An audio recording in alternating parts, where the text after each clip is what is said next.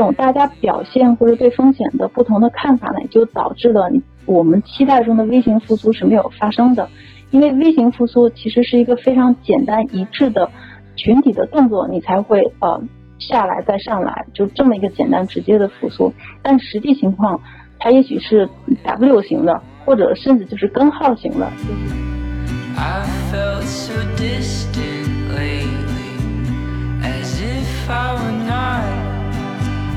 但是他想着的是，这五千万我放在银行，要安安全全。以备家庭生活各方面的不时之需的，所以他放到银行的时候，他实际上是保守型，并不准备也放到基金型里面去。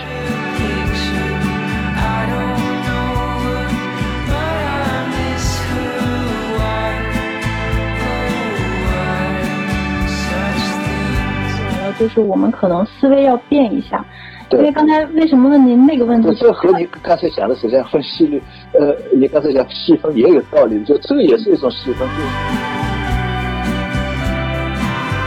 在现在这种经济前景不明朗的情况下呢，它是会往美元或者说美债呢是多多配置的。我们就会看到它就经常是呃要求。安全，但同时呢，现在全球央行放水呢，其实有相当一大部分的钱，它都是保险公司或者说呃一些养老基金这些保险公司的钱。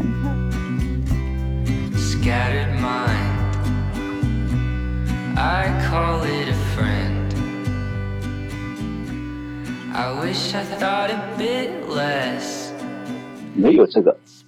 我觉得可能通货膨胀还是不会出来。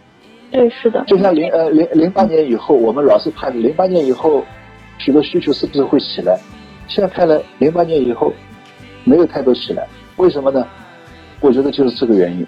里面还有一个问题就是什么？就比如说美国人，他确实生活改变了，原来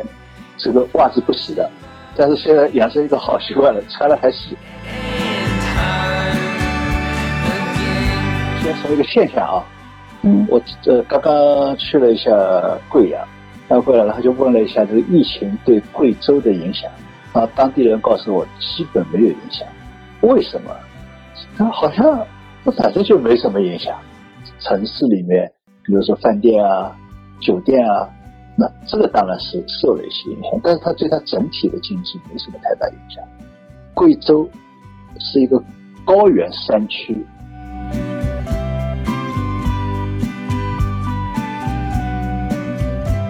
如果这个世界的互联互通越来越紧密的话，就人的行为，可能如果我们想象这个平行宇宙的话，在一个宇宙中它没有互联互通的现象，和在另外一个宇宙中是四通八达的现象，它本身的行为也会越来越不一样。那就像您讲的，就是因为是互联互通、四通八达，大家就是彼此之间脱离不了干系的话，可能就是说这个个体你要关注个体的话呢，需要更多的关注。对。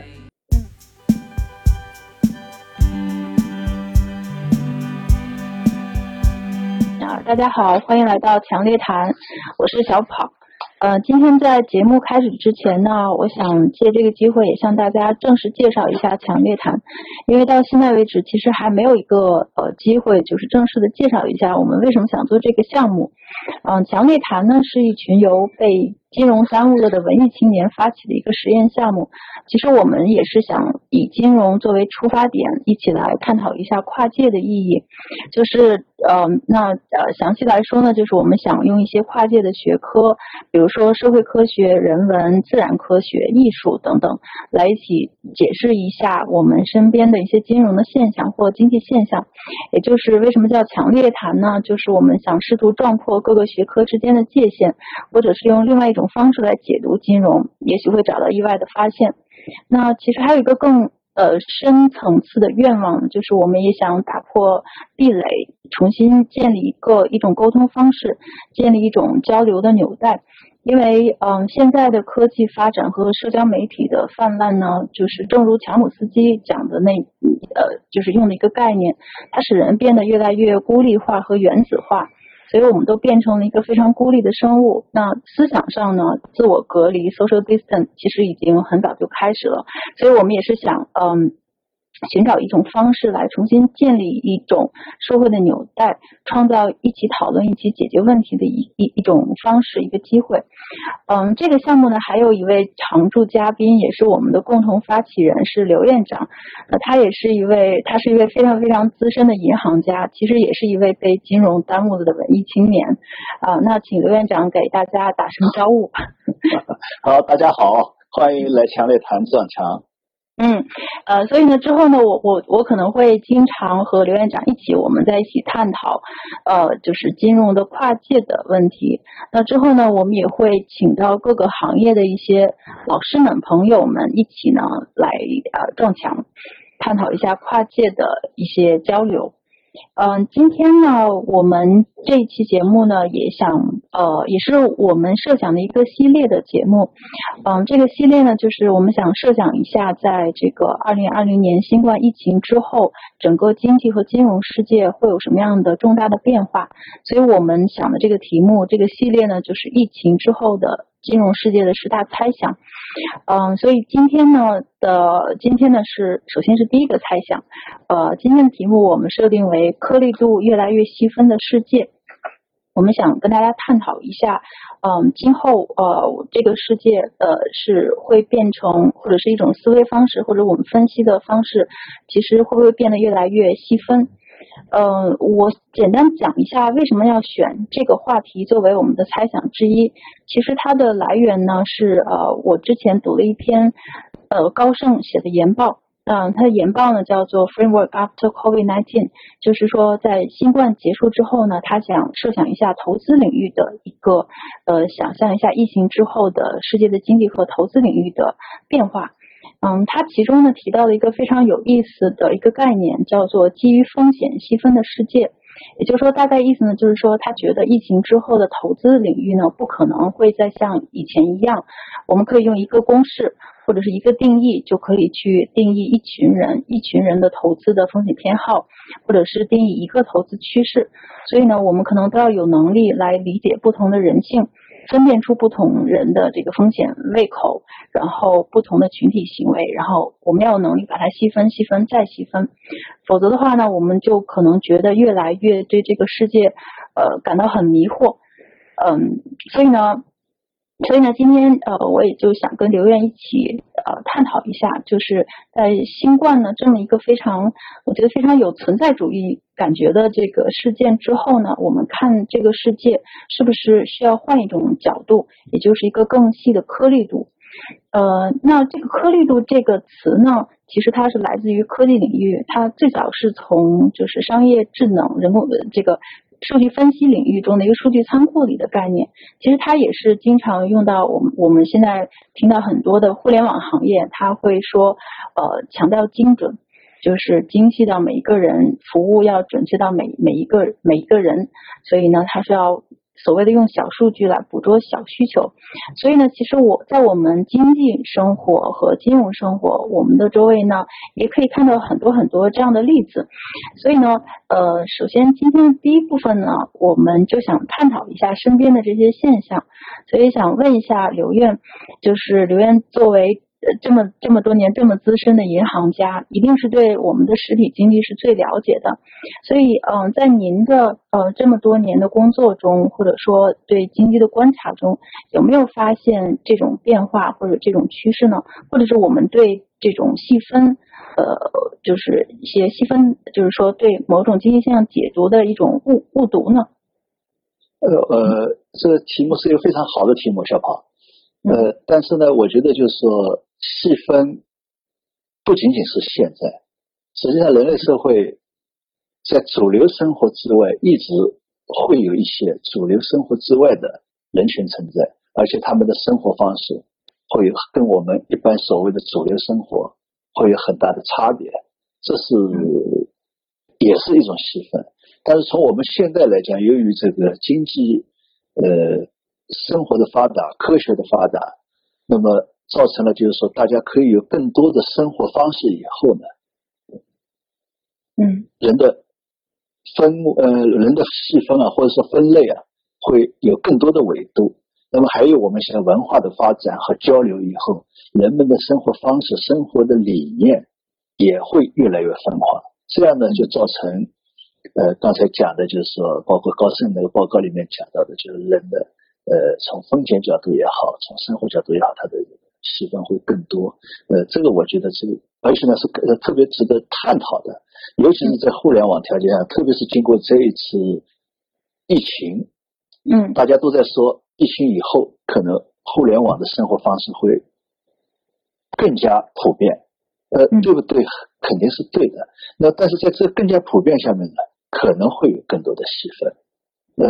现在讲到这个经济方面，或者刚才讲到这个经济呃这个风险方面、投资方面以外，我最近接触到一个中学老师，嗯就讲到了，这是疫情以后重新返校开学嗯一个体会。什么呢？就是说，感觉同学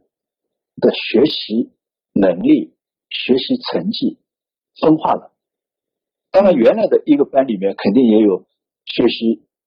优秀的同学，学习比较差的同学，所谓学霸、学渣，本身会有。但是呢，这么几个月下来以后，再来上课，发现这些学生都变了。嗯嗯那么怎么个变呢？就是说，一些学生他相对来说自律程度比较高的，通过线上方呃原一直这这几个月一直在线上这个上课嘛，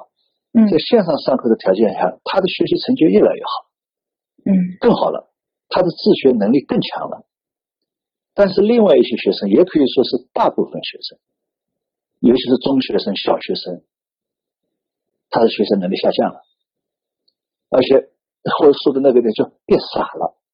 嗯 变傻了。因为原来呢，呃，过一个暑假一个月，呃，一个寒假一个暑假一个月半个月，玩了一下，重新回到学校，他很快就适应学校了。但是这一次几个月下来以后，而且呢，通过上网课以后呢，有些是认真上了，有些没认真上，重新再到教室里面，嗯不适应了。那么这个不适应里面呢，如果说仔细再分，还有差别，就是说，呃，比如说像语文啊，像这些课，这些课呢，它第一课、第二课、第三课之间的关系不是很大，也就是说，你后面的课程不是建立在前面课程的基础上的，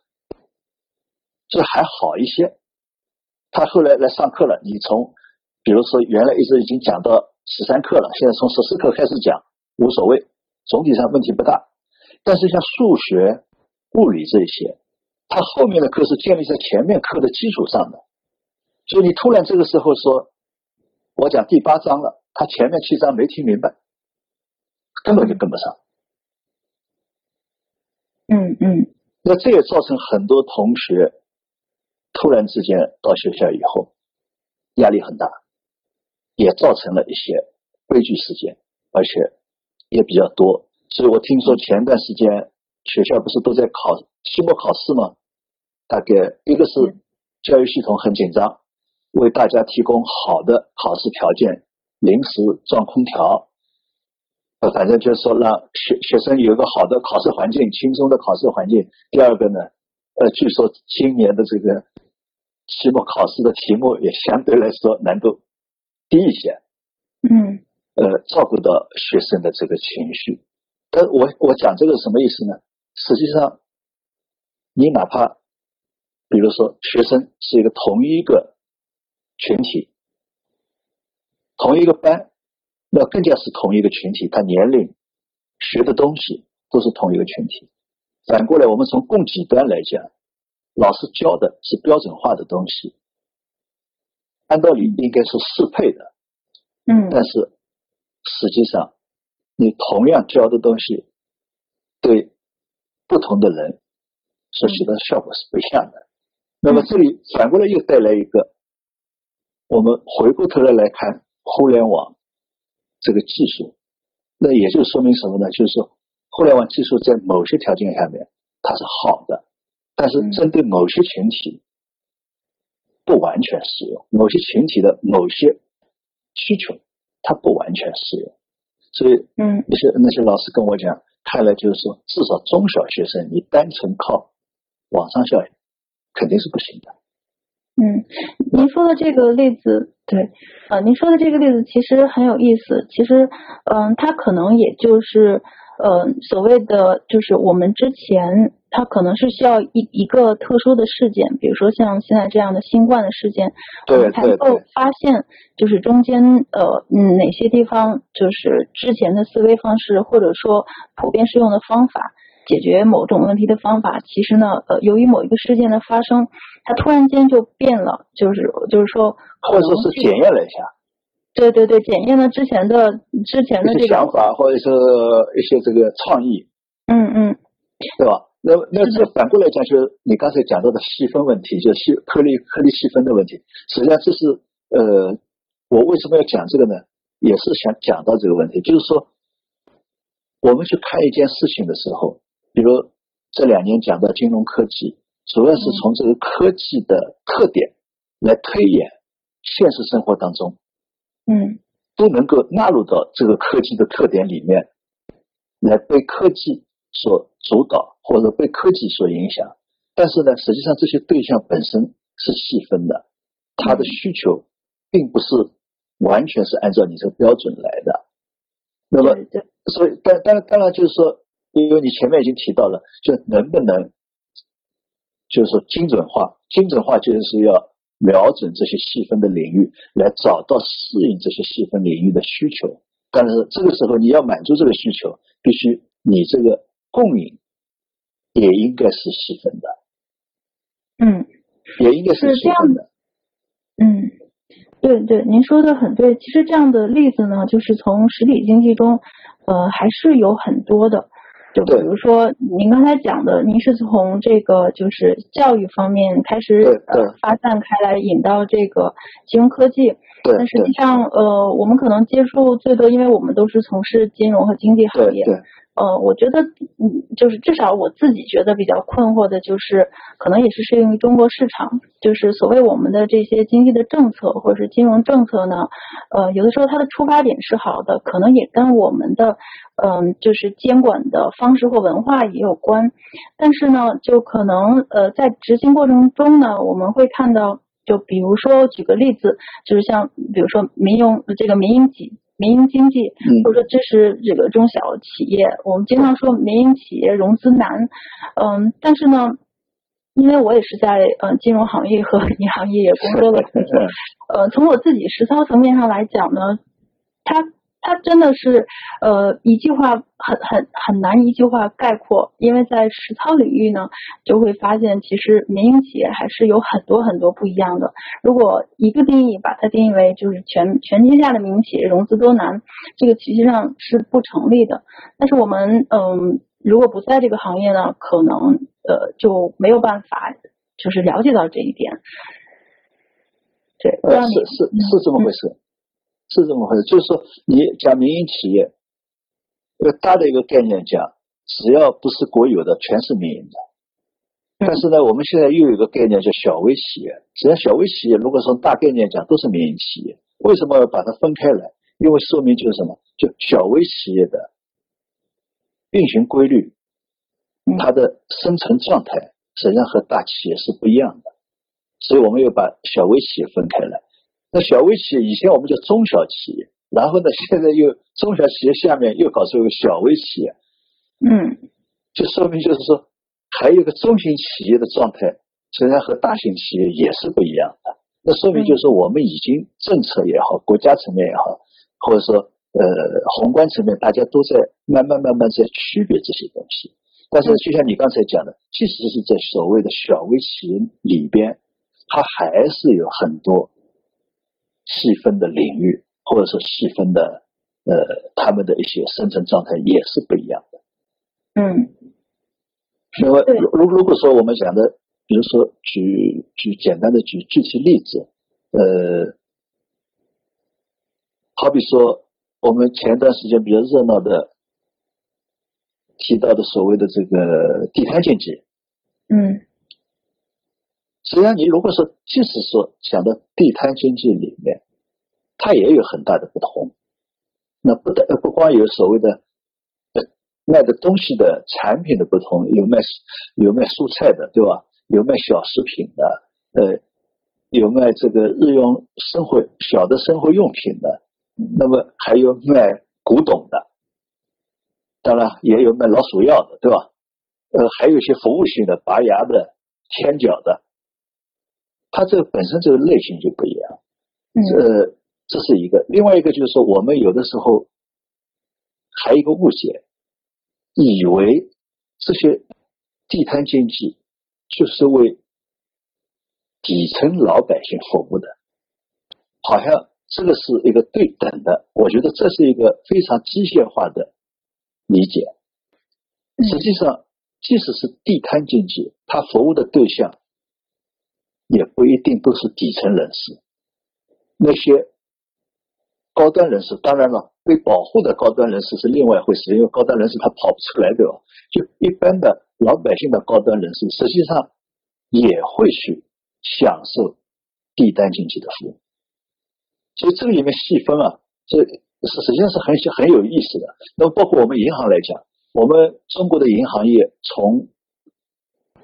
这个两千年、两千零三、零四年开始吧。开始要搞私人银行业务，当时就有一个误解：私人银行业务是为有钱人服务的，高收入群服务、高收入人群服务的。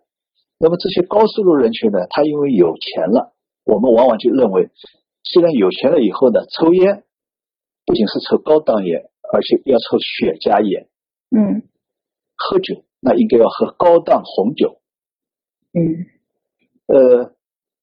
并且呢。热衷于古董艺术品的收藏，好像高档的人群都是这样一种生活，还讲究养生。但实际上呢，不同的高档人群，他的喜好实际上也不一样。当然，有些人为了表现自己是高档人群，他喜欢穿名牌、展示名牌。那么，有的当然也去喝呃抽雪茄，对吧？喝咖啡，嗯。但是你如果说从我银行来讲是，就是从这个角度去寻找，或者说契合高档人群的需求，我觉得实际上最后至少我觉得是一个错误的方向。嗯嗯。因为高端人群实际上他也有许多低端的需求。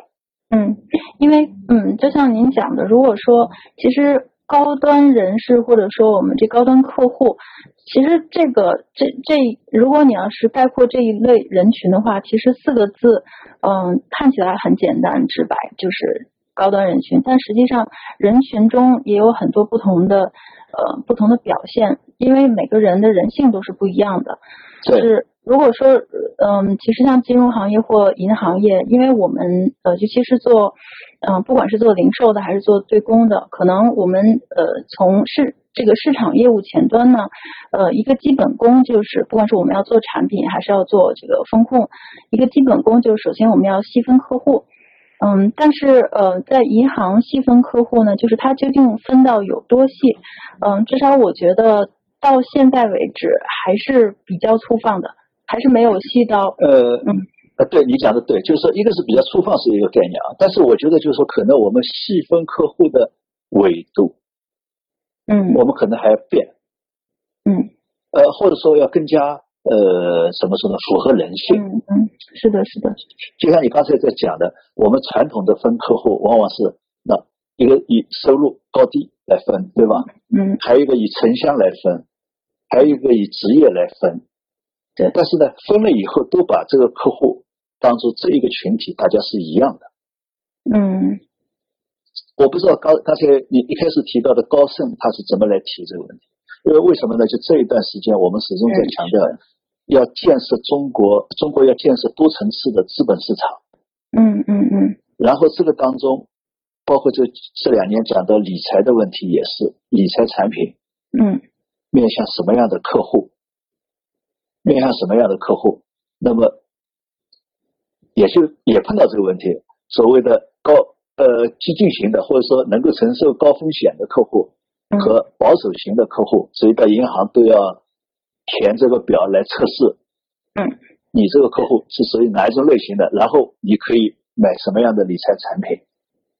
好像已经在细分了。是的，是的，嗯，其实这个我我特别有体会，因为呃，我我就是工作这么多年，其实一直是在外资银行，呃，那外资银行呢，就是我之前的那家银行，其实它在客户细分方面就曾经呃，大概是五六年前，曾经是国内的呃某些家银行的一个标杆，嗯，就是当时呢，还有国内有很多我们的银行到呃到国外去学习他们的这个客户细分的方法。但实际上，如果现在回头看来，它也是在演化的。当初学的时候呢，比如说我们做就是零售客户，嗯，它其实就是按你的就是资产管理的资产量，就是我们大概是多少，我们称为普通的这个这个呃高端类客户，然后呢，资产达到多少多少就是。高就是非常高端的高端客户，所以它是一个非常嗯，它的维度就刚才像您讲的，如果说用维度切的话，它就是简单粗暴的，就是你的可控资产有多少，它这样来切分。那这个呃对公呢也是一样，也是按照它的这个人数啊，或者说它资产规模啊、盈利规模等等。但是呢，到现在呢，就是这种简单粗暴的划分，它。之前是会有用的，因为如果再往前看的话，是连客户细分都没有的，所以从没有细分到开始细分，它肯定是上一个台阶，它会反映到银行的一个一个表现或者说盈利表现，它是有用的。但是如果再往前演进的话呢，也就是说大家都是这么细分的话呢，你慢慢会看出，你就到了一个瓶颈，所以呢，你需要再细分。所以说现在呢，很多外资的银行或者包括我我供职的那家银行呢，它细分到按照人性来细分，就是说，呃，其实还不只是说按性别男女那么简单了，就是它也是按照就是你可以接受的风险，但是它从一个更细的方面，比如说呃你的教育背景。然后你你的工作的一些环境，然后你的这个年龄，它是糅合在一起，就是以一个非常人性化的角度来分，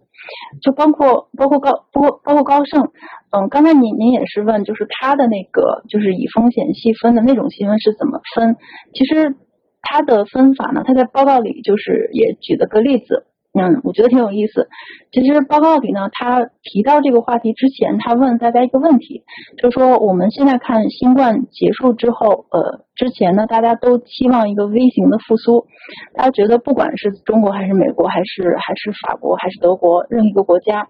嗯，新冠呢是一个。突然到来的危机，所以说它的恢复呢也是会是微型复苏的。我们经常大家万众期待的微型复苏，但是为什么没有看到呢？不管是在哪个国家，其实我们都没有看到微型复苏。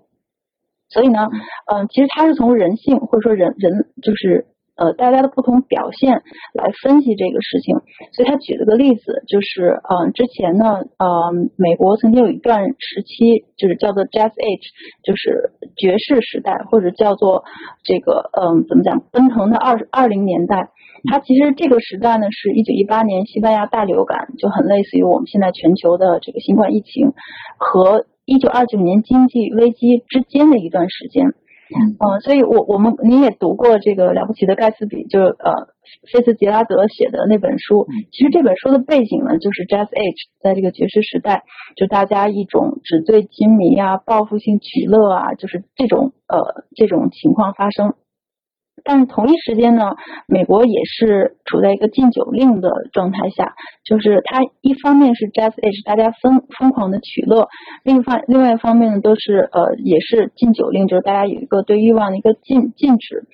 嗯，所以呢，呃，他从这件事情就引出来一个概念，就是说实际上我们也要看人性的不同表现。呃，在疫情之后呢，其实有些人是变得更加谨慎了，因为这个呢对他们的打击很大。他们从此以后可能就不喜欢去呃就人群聚集的场所，不喜欢甚至不喜欢出去吃饭，也不喜欢聚餐，也不会呃电影也不会去电影院或是看球等等。就是有一类人，嗯，大概可能是前浪吧，就是他会变得越来越谨慎。呃，他的谨慎也就造成了这个消费是起不来的。但与此同时呢，你可以看到后浪，他们反而是报复性的在取乐。也就是说，我们看到，嗯，只要比如说美国的某些城市它解除了封锁呢，就会看到海滩上都是满满的人，好像下饺子一样，大家都是都是在疯狂的取乐。好像呃，如果今天不狂欢的话，明天万一又封锁了，就没有办法再在这个呃再放松了。所以说，这种大家表现或者对风险的不同的看法呢，就导致了我们期待中的 V 型复苏是没有发生的。因为 V 型复苏其实是一个非常简单一致的群体的动作，你才会呃下来再上来，就这么一个简单直接的复苏。但实际情况，它也许是 W 型的，或者甚至就是根号型的，就是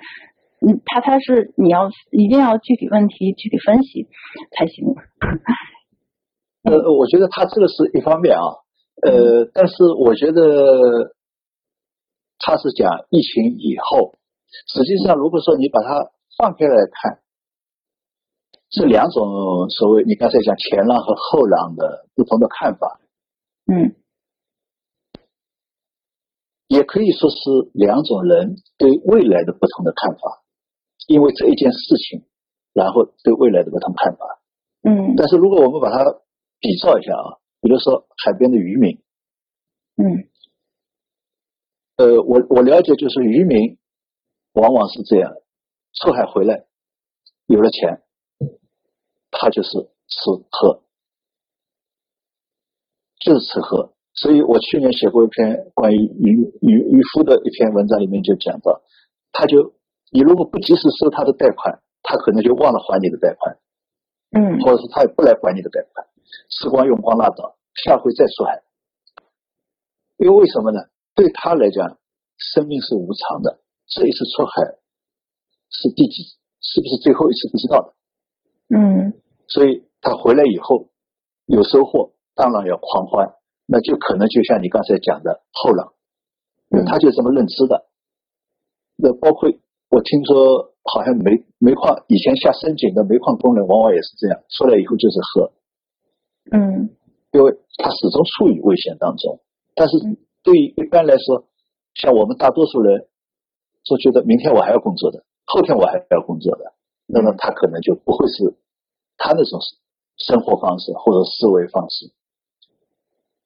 那么就牵涉这个就刚才你讲的那个前浪后浪的一个关系，这是一方面啊。但是我想讲的还有一个什么呢？就细分颗粒的问题啊。大家想细分颗粒的时候，是把那个颗粒。是当做一个整体来进行细分的，嗯，也就是说，我切开了以后，不管怎么说，它是一个颗粒，这个颗粒就是这样的，嗯。但是我想说的是什么呢？颗粒不同，颗粒本身的不同面是不一样的，嗯。也就是说，你对颗粒本身，哪怕不把它分开，你也要对它的不同的需求进行细分，嗯。什么意思呢？这个我也又刚前面就是因为讲到这个理财的问题，我也想讲的就是，我们用填了这张表，让客户填了这张表，就把这个客户定义为，实际上就细分为激进型的客户、保守型的客户，或者说中呃呃这个这个这个叫什么中性的客户，嗯，就把这个类分开来了。但是这个客户是不是这样？我觉得不是。为什么呢？实际上，对一个客户来讲，他对自己的资产的摆布，嗯，在不同的情况下面，他是有不同的需求的。嗯嗯嗯。就同一个客户，就有一次我在去年我在这个青岛的这个会议上，我就讲到，当当一个哪怕是说一个有钱的人，他有比如说一个亿的钱，他拿出两千万投入股市。这个时候他是清楚的，他是要去投资，有可能损失，所以在这个时候他表现的可能是一个激进的投资者，嗯，但是当他拿了两千万或者说五千万到银行去，虽然他填表还是一个激进的，但是他想着的是这五千万我放在银行是要安安全全。我会以对家庭生活各方面的不时之需的，嗯，所以他放到银行的时候，他实际上是保守型，嗯，也就是对这五千万，他实际上是保守型的，并不准备也放到激进型里面去，嗯，所以我讲这是什么呢？也就是说，作为是他是一个有钱的人，在投资方面他是一个激进型的人，但是在激进性当中，他还是有他的。保守的方面，嗯嗯，所以我们金融机构怎么来分别它的不同的面向？就是说，一个颗粒的不同的方面来满足它不同的需求，而不是说因为给它定义成激进型的客户，我始终给他那些激进型的产品。嗯嗯嗯。您您举的这个例子非常有意思，但是我想到了一两两件事情。首先，其实嗯，从我们微观就是金融服务的角度来讲，这个要求我个人感觉是非常高的。首先，呃，其实如果说按照刚才您讲的，其实意思就是说，我们不只要把就是不同的人或者是不同的群体细分一下，对，呃，那这个人的群体在不同时点，它会有不同的表表现，等于是又加了一个维度，加了一个时间的维度。那这个要是画在坐标轴，甚至不是时间，就是同一个时空当中，嗯，他我刚才讲，比如说我有一个亿，但是在我现在当下，我也就是决定，我百分之五十的钱我要放在银行。备不时之需，这个五千万我必须让它安全的放在那里。同时，另外五千万我两千万去投股市，一千万去投房子，再有两千万我去干什么？嗯，这是同时的。对对，其实您说的这个概念呢，在经济学呢，就是行为经济学上，它有个概念叫做心理账户，就是 mental accounting。这个其实他说的就是这个意思。这个概念呢，就是呃，我们上上上届的诺贝尔经济学奖得得奖塞勒呃泰泰勒。嗯，就是嗯，泰勒呢，他其实是实际上是呃，在至少在近代吧，他是第一个以行为经济学出身来得诺贝尔经济学奖的这么一个一个人。就是他其中有一个非常有意思的就是他的成就，就是他提出了 mental accounting，就是心理账户这个概念，意思就是说。呃，人们呢，我们每一个人在脑子里呢，就是我们我们不只是就是在现实世界中，我们有自己不同的账户，比如说银行账户、基金账户，呃，或者说这个呃我们投资账户等等。其实我们每个人的心里和脑子里都有不同的账户，也就是说，同样的钱呢，就是我们会把它放在不同的账户里。如果我们在头脑中把它放在不同的账户里呢，我们就会。对它产生不同的不同的感觉。举个例子，就是嗯，我们有可能呃，我们有可能会，比如说呃，就是这笔钱呢，我是就像刚才您讲的，我是存着养老的。如果说同样的，比如说十块钱，我把它在心里面它是养老用的，所以我就绝对不会把这十块钱拿去，比如说。呃，做一个消费，看场电影啊，就是说或者奢侈性的消费，对，会我不会这样。但是如果同样的十块钱，它没有变化，它还是钱，但是我把它放在了另外一个账户，比如说这十块钱我是，比如说我我上一年多交了税，然后今年政府退给我的，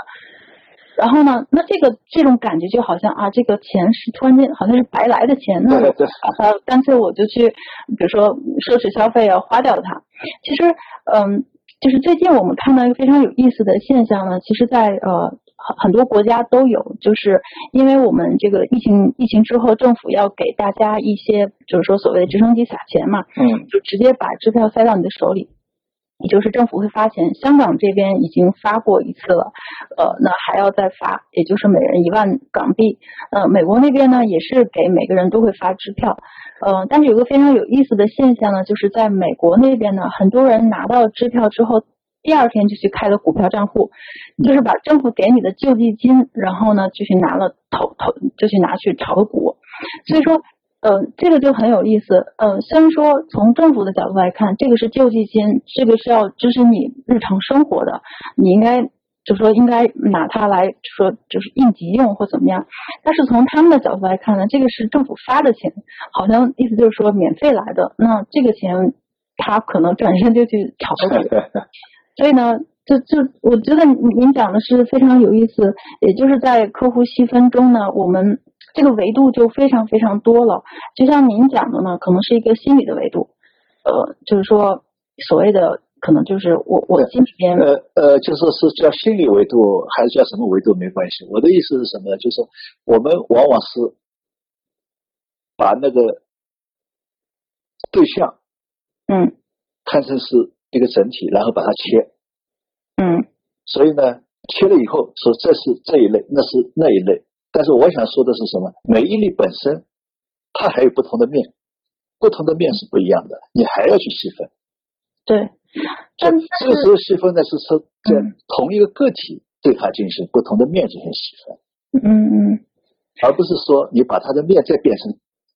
颗粒，因为把它颗粒又变成是因为一个单元了。我们讲的是它不是颗粒，是颗粒本身还要不同的面进行分。嗯嗯嗯，那就是等于是把我们客户心态要做到把它做成像一个魔方一样。但是那么问题就来了，这样的话对我们就是它的细分到什么程度才算个头呢？这个很难说，我觉得这个很难说，因为就像你刚才讲的，呃，因为人是一个活的东西，它始终上次我们也讲到，它始终是一个刺激反应、刺激反应的一个过程。那么好比说你刚才讲了，本来从我们一般的理解，尤其是美国人，美国的一般的老百姓，他平时没什么储蓄，你现在发给他的这个支票，他应该去消费的，结果他去买股票了。你刚才讲的就是因为。他是对这个钱的认识产生了这个呃，或者说怎么说呢？他对这个钱自己去做了一个定义，嗯，对吧？也也就是说，本来你本来这个美元就是美元，但是呢，他把它看成是一个白得的美元，嗯，那么他已经对它不同的定义以后，它的用法就不一样了。这个我想起来就和我们许多。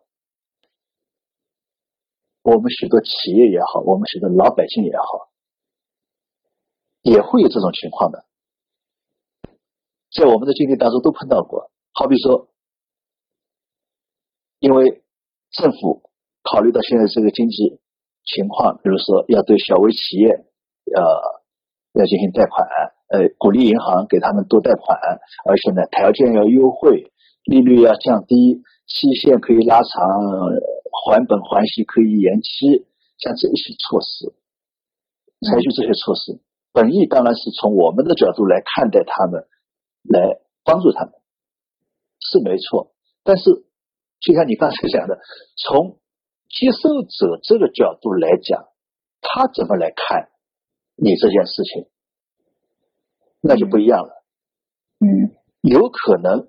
我现在讲，因为我现在没有去接触这些人，就是说对这些政策的看法啊，要或者说拿到一个什么，我觉得我估计按照我以前的经验，有可能他会把它看作是国家给我发钱，嗯，因为在原来的历史上我们都有过，因为原来在农业银行我们都会有这个情况，八十年代九十年代的时候，当时说啊要给农民放贷款。什么样的条件？但是呢，我们的下面县里面、乡里面，甚至会拉出条子，哎，这些人符合你这个条件，你给他贷款，这是政府想的。然后这些老百姓想到的是什么呢？这是政府给我发的钱。你去问他说这是贷款啊？是啊，是啊，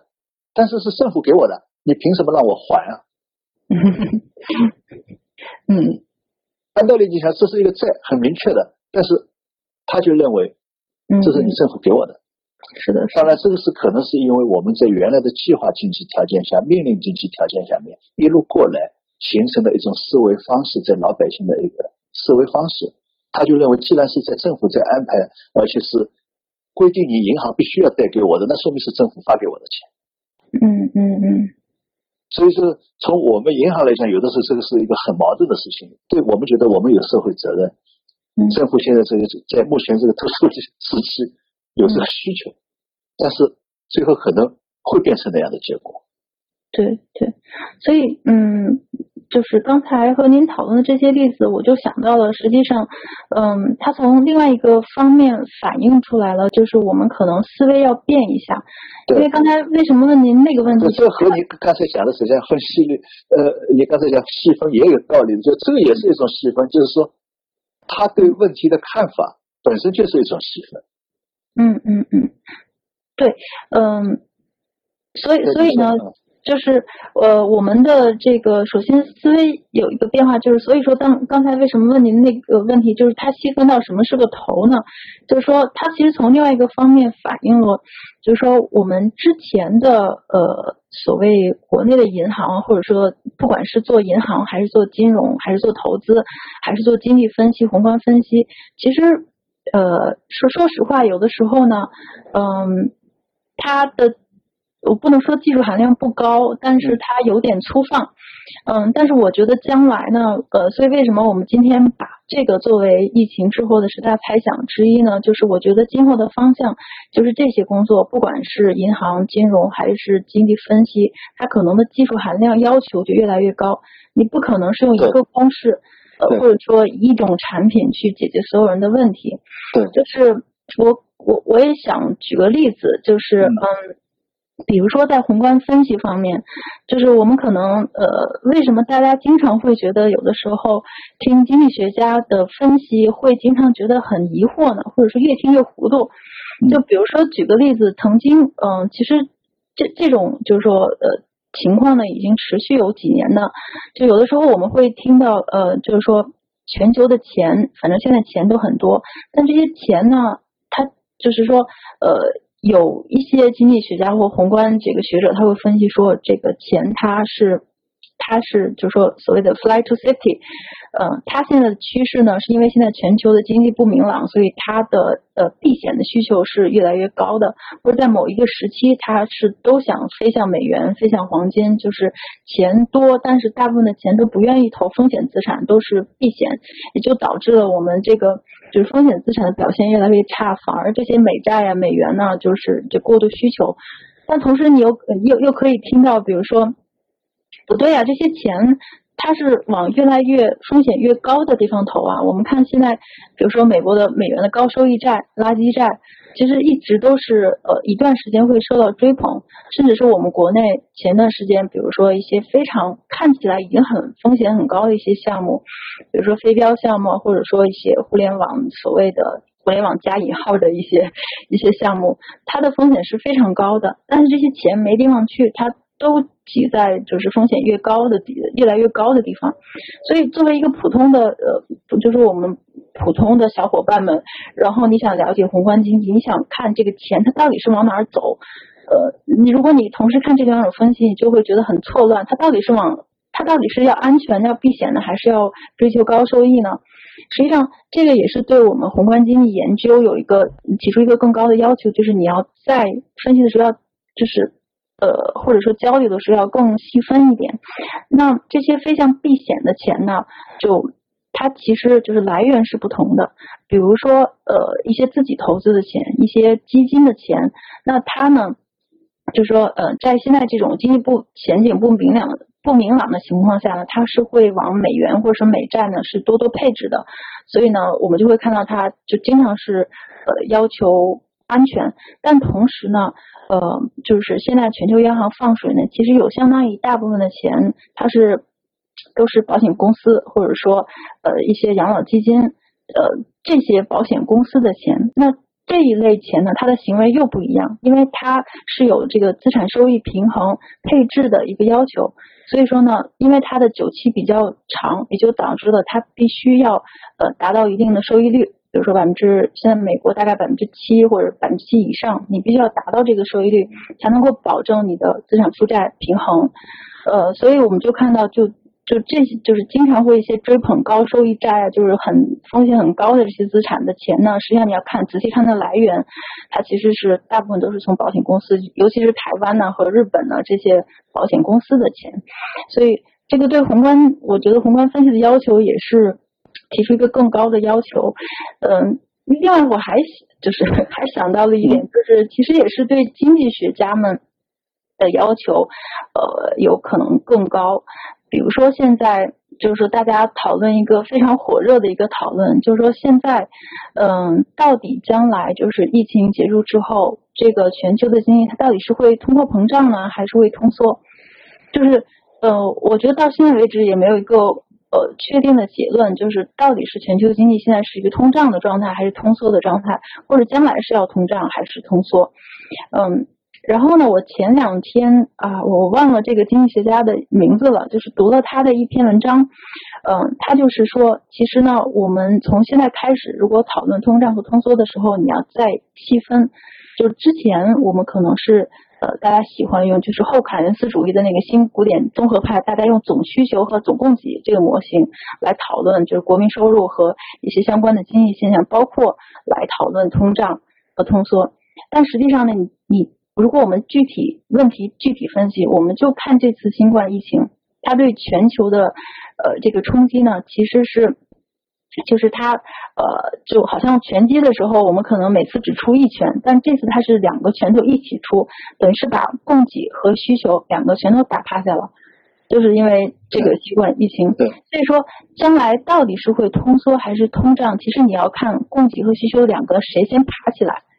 如果说需求端先爬起来了，而供给端没有爬起来的话呢，那意思就是说，可能因为我们新冠这个这个全球产业链。就是可能是瘫痪，或者说受到了巨大的冲击，那供给一时半会儿这个全球的产业链没有办法恢复。那如果需求先复苏的话，那这样造成的结果呢，就是呃这个供不应求，那可能就是我们往通胀的方向就会。多一点，但是相反，如果供给侧先爬起来了，而需求侧需求侧呢，大家由于各种就是后怕或者隐患还是没有爬起来的话呢，那就完全相反的行为，也就是说我们生产端已经开始生产了，但是呢需求端消费还是没有起来，那这个的结果呢就会是通缩，所以呢就是要把，所以现在的情况要看到非常非常的细，你才能够下这个结论。而不能说一下子就说啊，根据我们总需求总供给的模型怎怎么样，那将来肯定是要通胀的，不是要通缩的。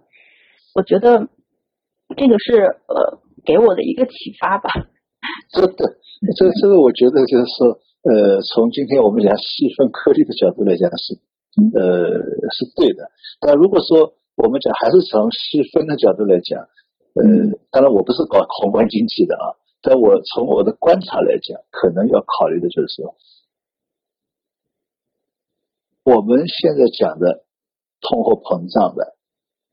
计算内容，这个是很重要的。嗯嗯嗯。那么这个计算内容总体上，我的理解就是说，还是以物质消费和一般服务消费为主的一个计算内容。那么。这个为主的情况下面呢，在现在，特别是这个二十呃，或者说这个二十年的全球化吧，某种程度来讲，已经造成了现在这种一般的物质供应的，已经可以说完全满足了需求。嗯，这个一个大概念来讲啊，我们不能说哎哪里还有贫穷贫穷人口啊，这个还有饥饿的人口啊，这个是一个概念。但是从总体上来讲，或者说我们许多主要的经济体、主要的发达国家或者中等收入国家也好，总体上就是说这个传统的物质概念的，嗯，供应基本上是可以满足的，这是一个概念。那么在这个基础上的所谓的服务的供应，应该讲问题不大的，嗯，就应该讲问题不大的。这个也是造成，就是说这些年放了那么多水，始终没有通货膨胀，我认为是很大的一个原因。嗯嗯嗯，因为它供应满足的，供应满足它就不可能涨价，哪怕你放水它也不涨价，因为需求方它不可能再去买更多的东西。嗯，然后全球化已经把这些生产成本啊这些都压下来了，所以多出来的钱都到资产上去了。嗯嗯，都到资产上，这是一个概念。那么这样。我觉得就为什么说要细分呢？就要在这个前提下来分析。刚才你讲到的，嗯嗯，是需求先起还是供应先起的问题。那么在需求端呢，先就是这个问题，就是说需求如果恢复，实际上我觉得就是什么，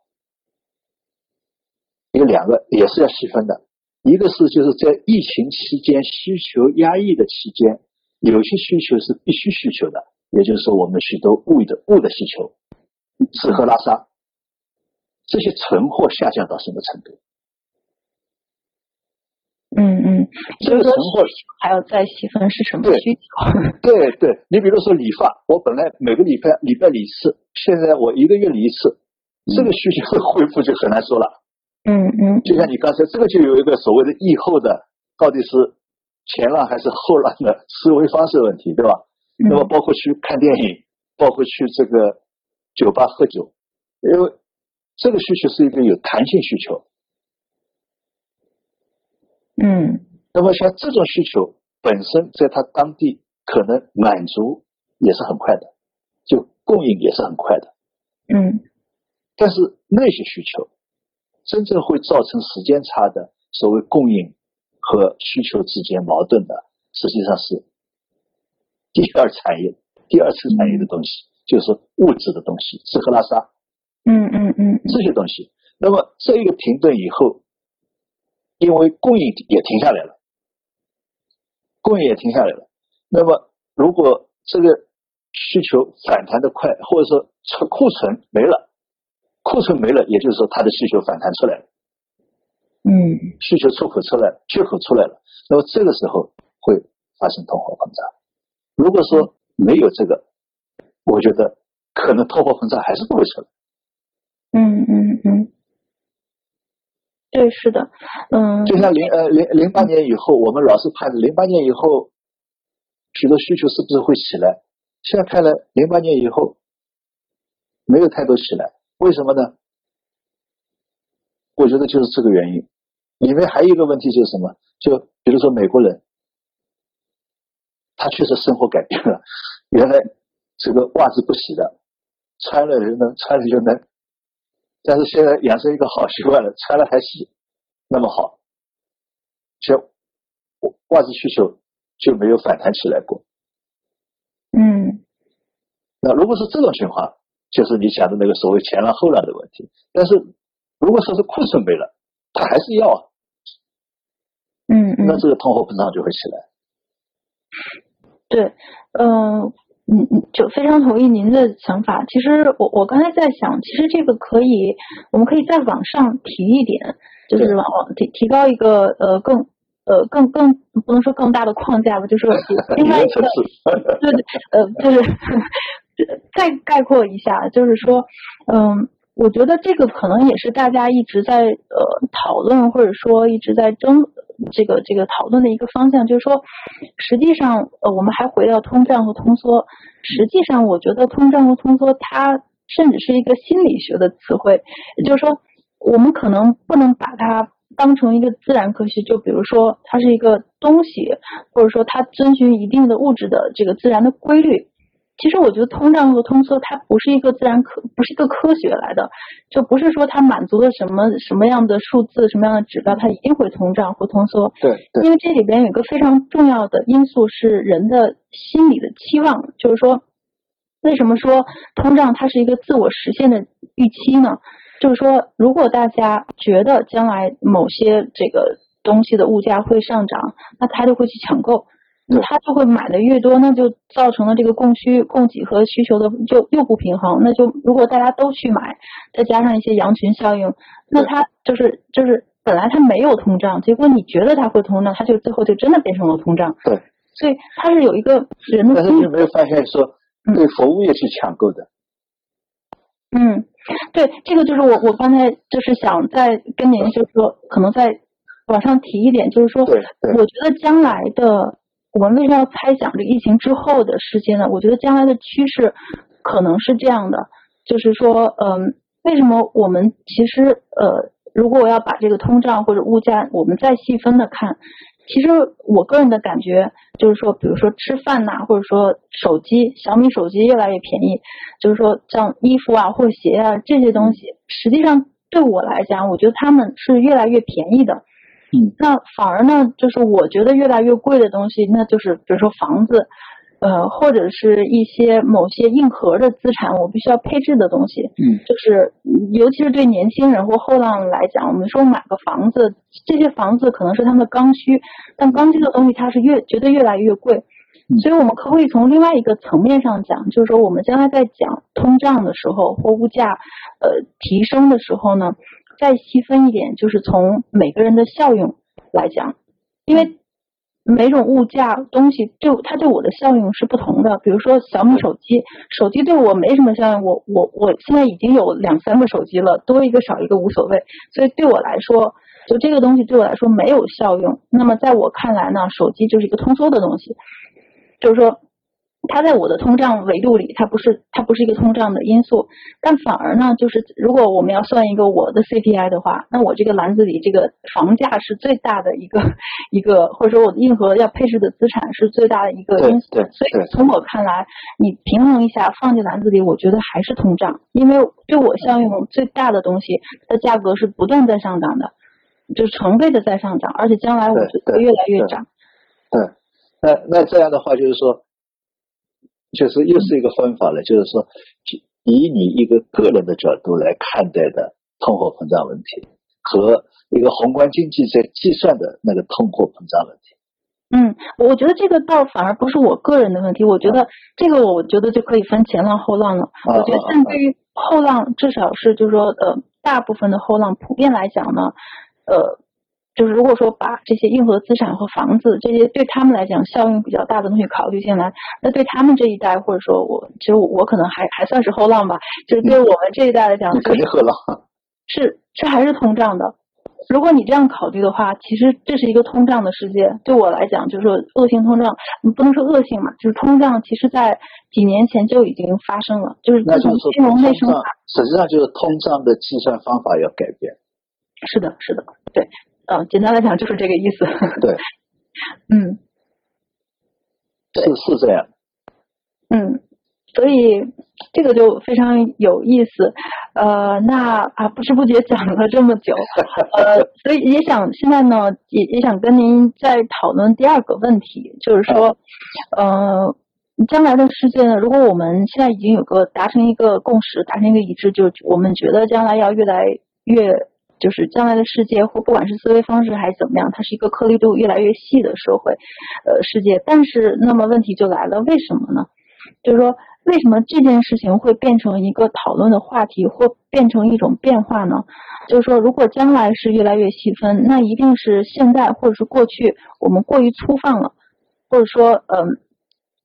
就是说，呃，就是说，为什么呃我们之前没有细分它呢？就是说，为什么我们之前是一种粗放型的，或者说一种宏大叙事的的的这种这种思维呢？就是我，所以我也想跟您我们跨界讨论一下，如果我们是从历史文化或者说一些哲学的观念来讲，就是说整个社会的变化为什么是这样一种变化呢？就是从一个宏大叙事变得越来越细分，越来越重视个体，这这么一种嗯转移这呢？这个是这样，就是说我我理解啊，呃，我呃我我我先先从一个现象啊，嗯。我呃刚刚去了一下贵阳，嗯嗯。然后过来了，他就问了一下这个疫情对贵州的影响，嗯。啊，当地人告诉我基本没有影响，嗯。基本没有影响。嗯。那我说为什么？对吧？嗯他好像这反正就没什么影响，就是最多就像贵阳这些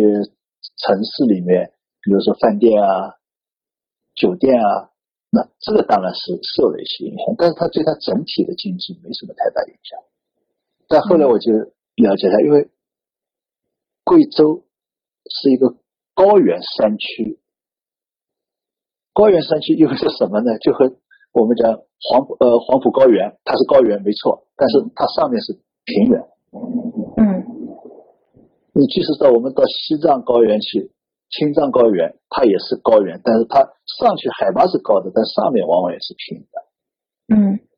那么贵州是什么？是高原的山区，也就是说它全是一个个山头，没有什么太太多的平地。那么在原来的交通条件下面，通讯条件下面，意味着什么？一个山头就是一个独立的生活场景。嗯那么也就是说，在一般的情况下面，他的大多数的日常的生活都是自足的，不管是穷还是不穷，嗯都是自足的。那么这两年，由于国家的转移支付、财政转移支付，然后我们国家这个基建水平的这个突飞猛进的提高，所以呢，它现在已经做到县县高速公路，而且呢，村每个村都通公通路了。这个在以前来讲是不可想象的，在山区里面。但是它的经济还没有完全变成一个像我们现在讲的全球化的经济，也就是说，它还没有形成产业链。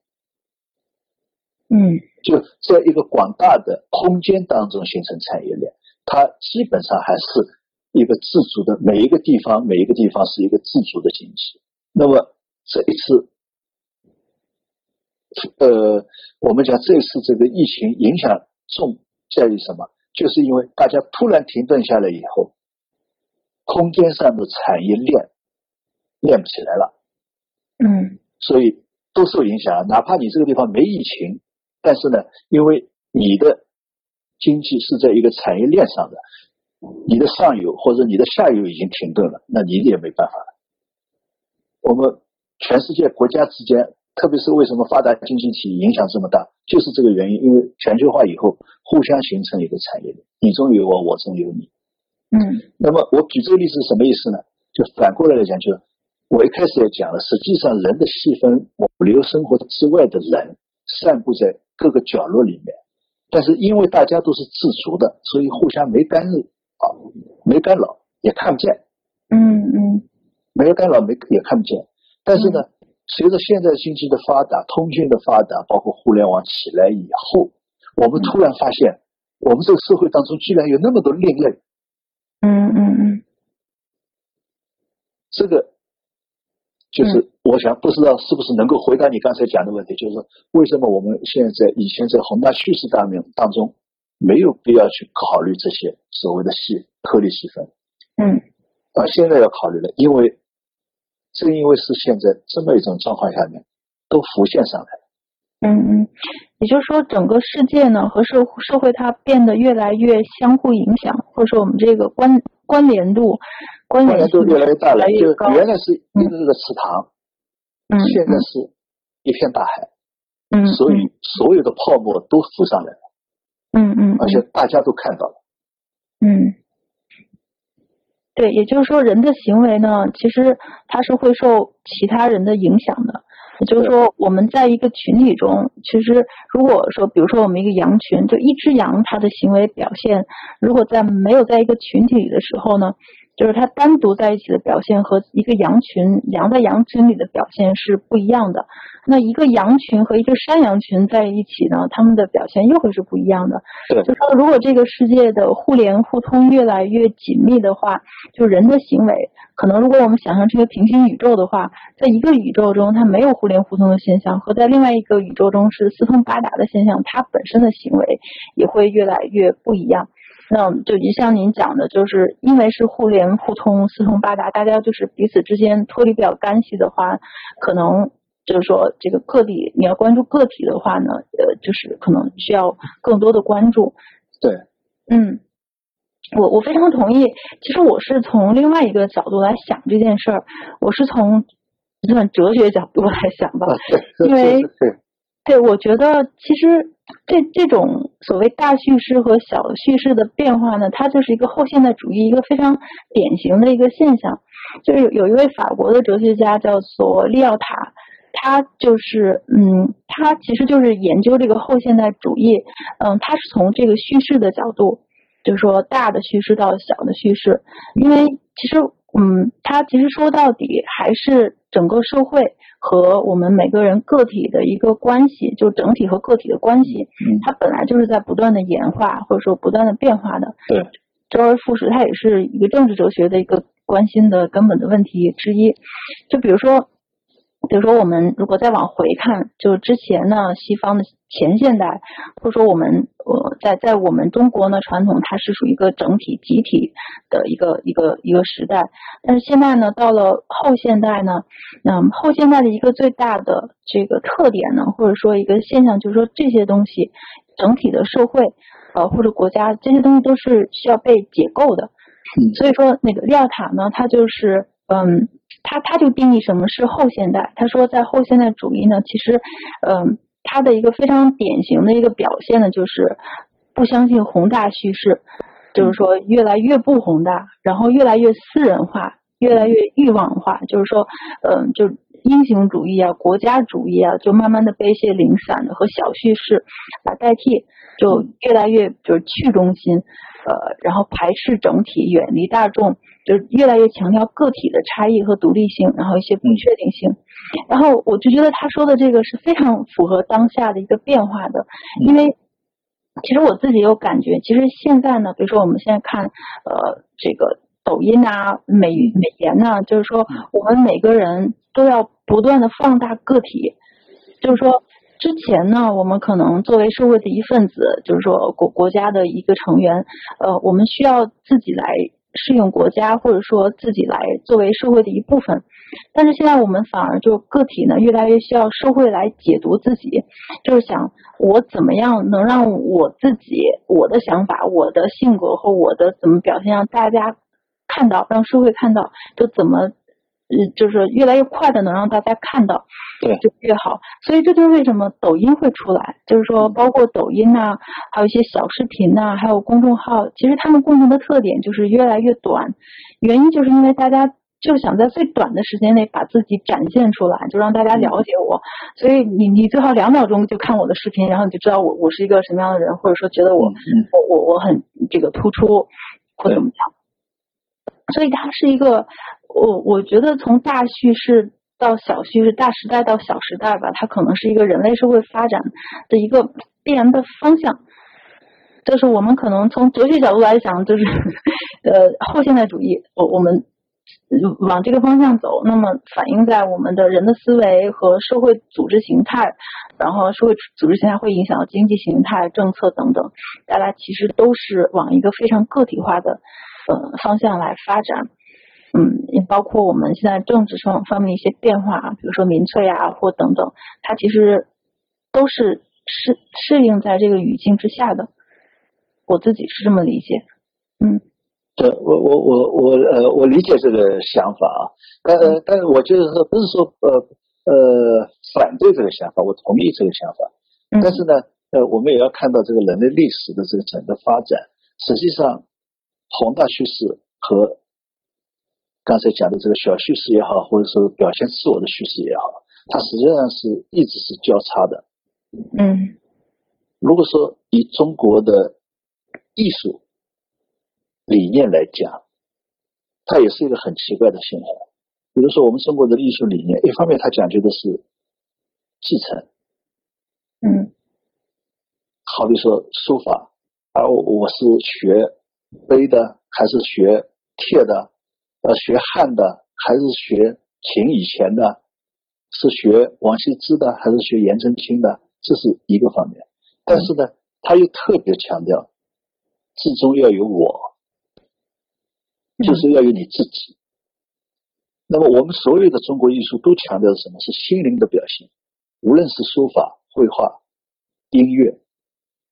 它特别特别，你包包括中国的像这个音乐和西方的音乐不一样，它不是说我要表现一个所谓的哲学思想，它就是要表现我内心的一个对大自然或者说对人类社会的一个体会体验，嗯，就是要突出的表现自我，但是呢，它又是要讲究的是一个历史的继承，所以我觉得就是说人类。个人啊，或者说我们每一个人，实际上都是在这两个之间进行拉扯，嗯嗯嗯，进行拉扯。一方面我要表现自我，包括现在像视频；一方面我要表现自我，嗯。但是呢，我表现自我是希望大家能够认可我，但是我要达到大家认可我呢，我又必须适应大家认可的方式，嗯。所以实际上这两个是一个拉扯。嗯嗯，就是说，也就是他是在小我，嗯，是要小我，但是我的小我要让人家认可，必须是按照大家大众的眼光，也就是说，每一个时代的后浪都在强调个个人，但这个个人呢，就变成一个潮流，嗯，这个潮流可能就是一个大趋势，嗯。嗯，所以所以所以我我觉得这趋势，你可以说是一个趋势。那当然就是说，大家更多的去表现自己，嗯，好比说现在好像后后浪都表现自己，我们就是要中国的传统穿汉服，但许多前浪根本不理解，嗯，呃，实际上可能再过十年、二十年，在中国穿汉服可能和在日本穿和服是一个很普遍的现象。嗯，就变成了一个大的叙事。对，回归中国传统。对，就是，或者这也是我们今天讲的细分颗粒的一个方面。嗯，嗯，是的，也就是所谓的，其实细分呢，不管我们怎么再细分，它可能也就是呃我们当下处理事情的一种做法。但是如果我们在对你这个讲得非常好。对，放大在从上帝视角看，你只不过又是另外一个叙事，又起了一个另外一个故事而已。对对，嗯嗯，而且我觉得，嗯，可能当下这件事情就是越来越突出，我们什么都要越来越细分，可能也是跟科技发展这个原因有关。就之前可能没有这个条件，就科技发展嗯相互之间的联系嗯更广泛。嗯所以呢，我就刚才讲，就是说，或者是沉渣反起，嗯承渣反起，对吧？就是说，原来看不见的另类人、另类生活，现在大家都看见了。嗯嗯，是的，是的，嗯，看来也是真的是很有意思。嗯，那今天呢，今天非常高兴跟刘院长很有很有意思。探讨这个颗粒度的话题。呃，我们其实嗯、也就是今天算是第一次，然后也是我们在这一个疫情之后十大猜想的第一个猜想。